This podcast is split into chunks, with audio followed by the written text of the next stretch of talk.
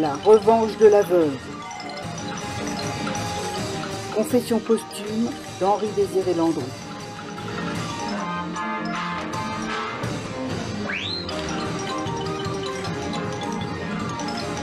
Podcast en 8 épisodes.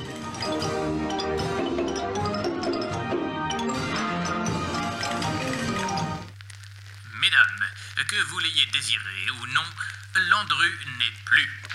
L'homme aux 283 conquêtes féminines, reconnu coupable par le jury de Seine-et-Oise le 30 novembre dernier de 11 assassinats commis avec préméditation, a été guillotiné au petit matin de ce 25 février 1922 dans la prison Saint-Pierre à Versailles. Monsieur Mystère, ainsi qu'il a entre autres été surnommé, emporte avec lui son terrible secret.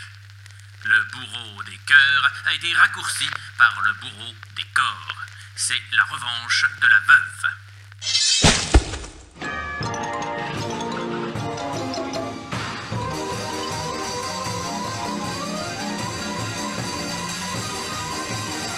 Huitième épisode.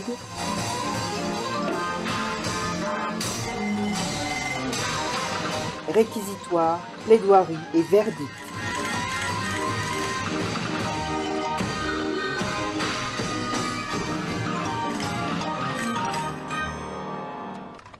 Demandez le petit parisien, dernier jour du procès Landru. Lequel de l'avocat général ou de l'avocat de la défense gagnera la tête du célèbre barbu? Merci, monsieur. Demandez le petit parisien. Demandez le petit parisien. Dernier jour du procès Landru. Découvrez dès maintenant dans le Petit Parisien les détails de ces trois semaines de procès qui pourraient faire pencher la balance judiciaire d'un côté ou de l'autre. Tenez, 10 centimes, monsieur. Merci, monsieur. Demandez le Petit Parisien.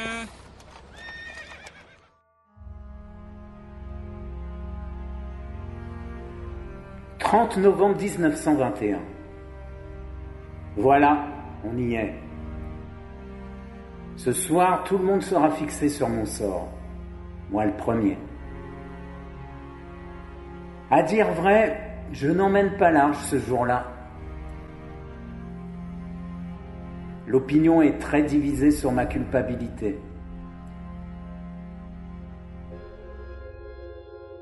Curieusement, les femmes me pensent innocent. Et si j'en crois les nombreux courriers de soutien, de déclarations d'amour, ou même de demandes en mariage qui affluent tous les jours dans ma cellule, mon charme opère toujours sur ces dames.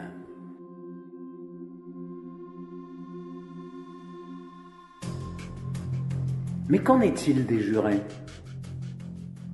Une quinzaine d'hommes qui sont en charge de mon avenir.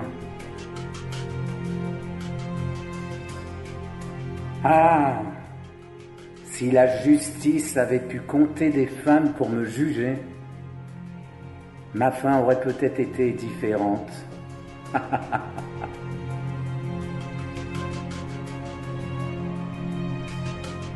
À 12h45, la salle d'audience est bondée. Et l'avocat général Godefroy peut commencer son réquisitoire.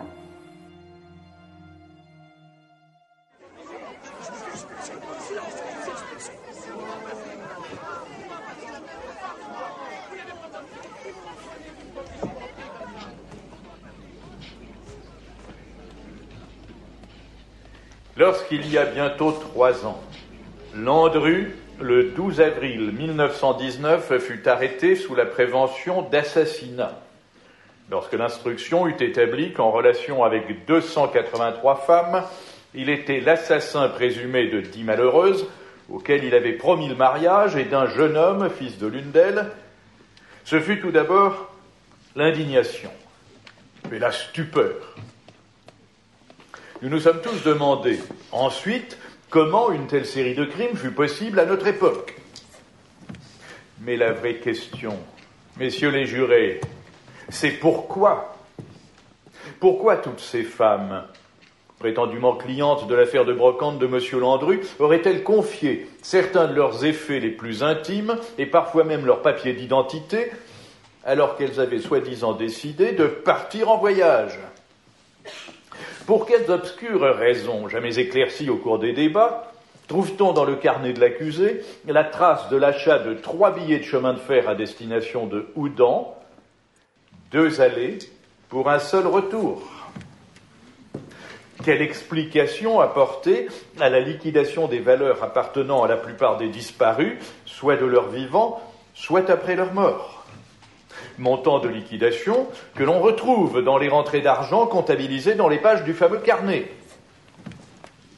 Je me suis amusé, passez-moi l'expression, à comptabiliser les bénéfices de Landru durant cette époque de sa vie. Ces quatre années d'activité criminelle lui ont rapporté un peu plus de 30 000 francs. Ça paraît beaucoup, mais c'est peu de choses quand on sait que cela correspondrait au salaire honnêtement acquis par un fonctionnaire moyen durant la même période. Ce gain dérisoire justifie-t-il ces onze morts?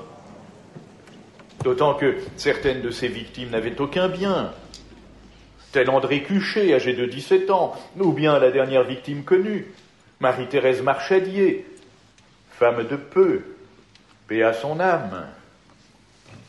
Alors, ne peut-on pas davantage s'appuyer sur la cruauté féroce d'un être déshumanisé, comme mobile unique de tous ces meurtres?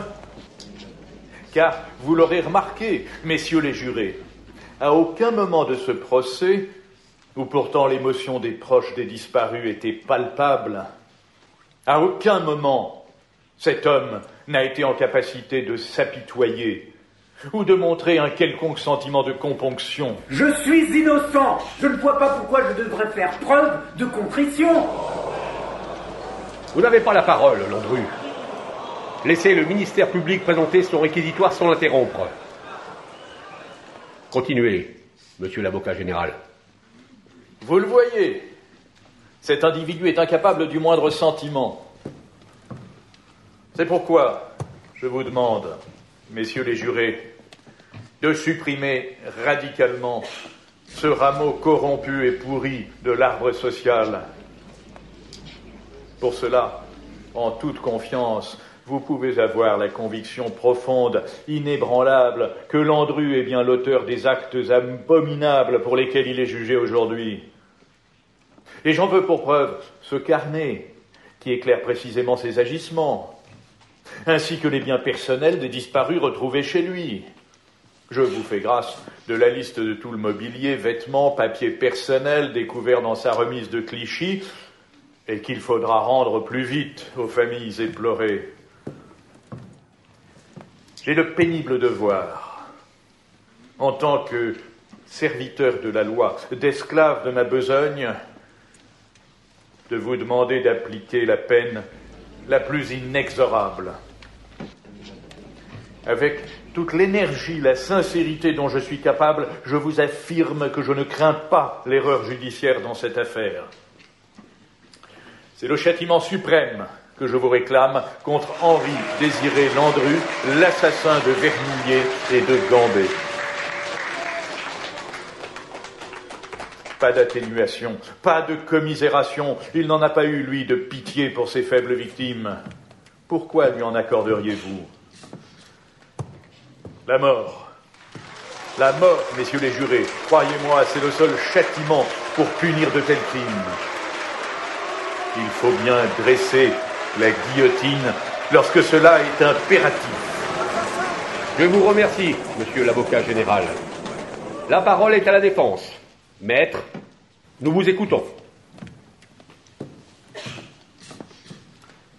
C'est la mort dans l'âme, monsieur l'avocat général que vous réclamez pour mon client la peine capitale, parce qu'il n'est point d'homme qui ne soit prêt plutôt à se donner la mort que de la réclamer pour un autre. Toute erreur serait fatale, et la justice devrait en rendre compte à la nation s'il advenait que Landru soit innocent. Landru est-il coupable?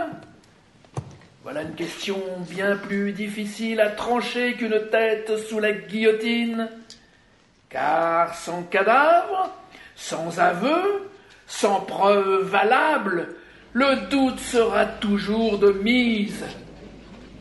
Nous jugeons ici un homme pour la disparition de plusieurs personnes. Mais parce qu'un absent n'est jamais mort, un disparu peut tout instant réapparaître. Lorsqu'une personne est disparue depuis plus de quatre ans, l'article 115 du Code civil ne permet pas au tribunal d'affirmer que cette personne est morte. Elle offre seulement la possibilité d'ouvrir une enquête.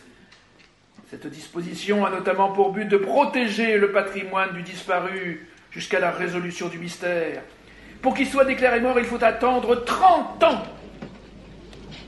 Monsieur l'avocat général, vous évoquiez les effets des disparus conservés dans l'entrepôt de brocante de mon client, en sollicitant leur restitution au plus vite aux familles concernées.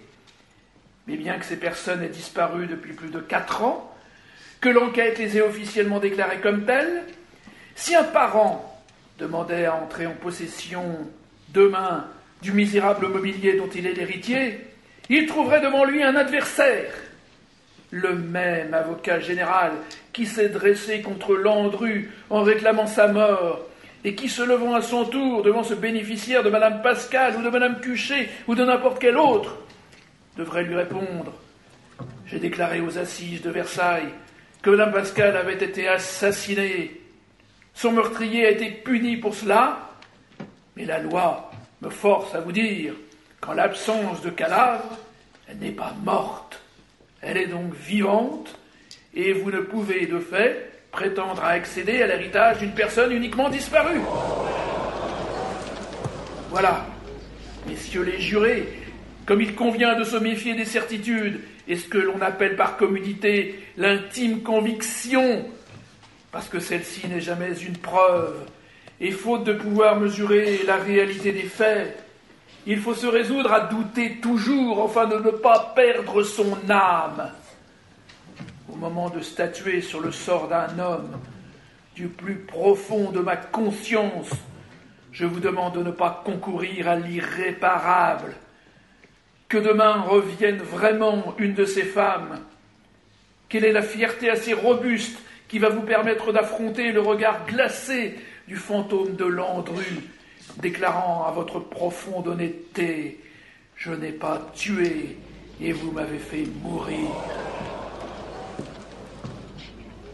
Si un jour on devait inscrire en résumé de votre rendu de justice, messieurs les jurés, les mots terribles que voici, ils m'ont donné la mort et ils se sont trompés, ça ne serait pas la charge de ma conscience.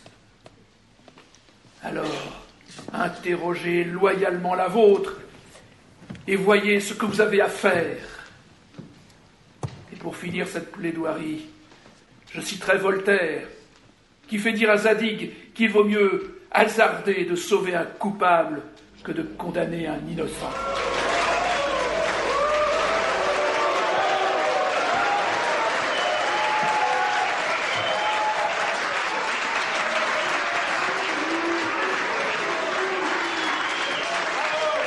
Maître, je vous remercie. Accusé, avez-vous quelque chose à ajouter pour votre défense? Monsieur l'avocat général m'a dépeint comme un être impitoyable. Je veux pourtant affirmer au jury qu'un noble sentiment m'anime, celui de la famille. J'ai l'amour des miens, de mes enfants, de mon épouse, tout autant que moi-même, je les aime. Eh bien, au nom de ce sentiment honorable, j'atteste que je n'ai tué personne.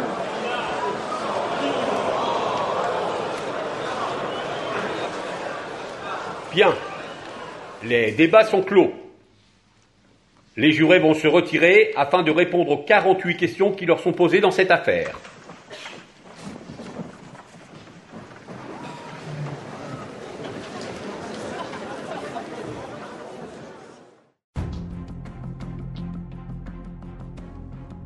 La suite, vous la connaissez, ou vous la devinez. Après deux heures et demie, les jurés sont revenus et à toutes les questions, la réponse a été oui. La Cour s'est alors retirée à son tour pour délibérer. De retour dans le prétoire, le président Gilbert a déclaré la sentence. L'accusé Henri Désiré Landru a été jugé par le jury citoyen coupable de tous les crimes qui lui sont reprochés, sans circonstances atténuantes. En application de la loi, la Cour condamne l'accusé à la peine de mort. Elle ordonne qu'il soit conduit en place publique de Versailles et qu'il y ait la tête tranchée. Il est presque 22 heures en ce 30 novembre 1921.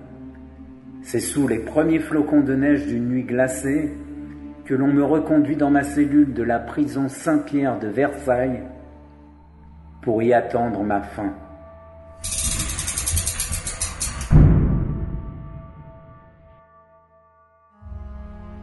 Dans la foulée du verdict, les jurés, probablement ébranlés par la plaidoirie de Maître Moreau Giaferi, ont envoyé une demande de grâce au président de la République afin de commuer ma peine de mort.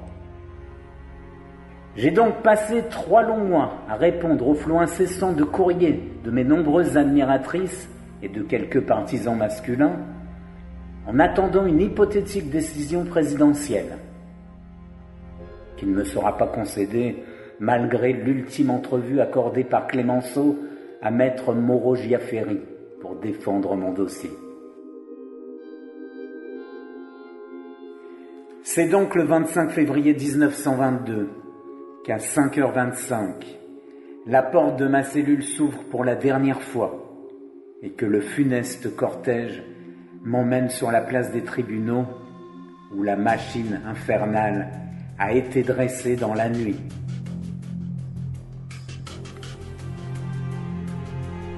Une petite foule, canalisée par les forces de l'ordre, attend déjà dans le froid. Je reconnais au premier rang les protagonistes de cette sombre farce. L'inspecteur Belin, le juge Bonin, maître Moreau Giaferi et l'avocat général Godefroy. Ce dernier, comme c'est la loi, me demande si j'ai une révélation à faire à la justice. Je lui réponds, j'emporte mon secret, c'est mon petit bagage.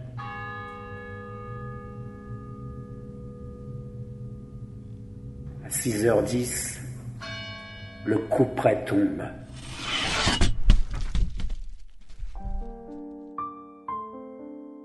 C'est ainsi que j'ai disparu, il y a près d'un siècle, laissant derrière moi le mystère et le doute.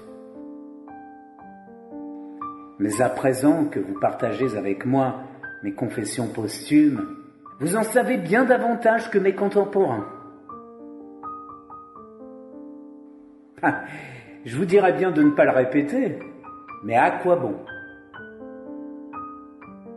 De toute façon, pour tout le monde, j'étais et je resterai le tueur de Gambet. On a la gloire qu'on peut.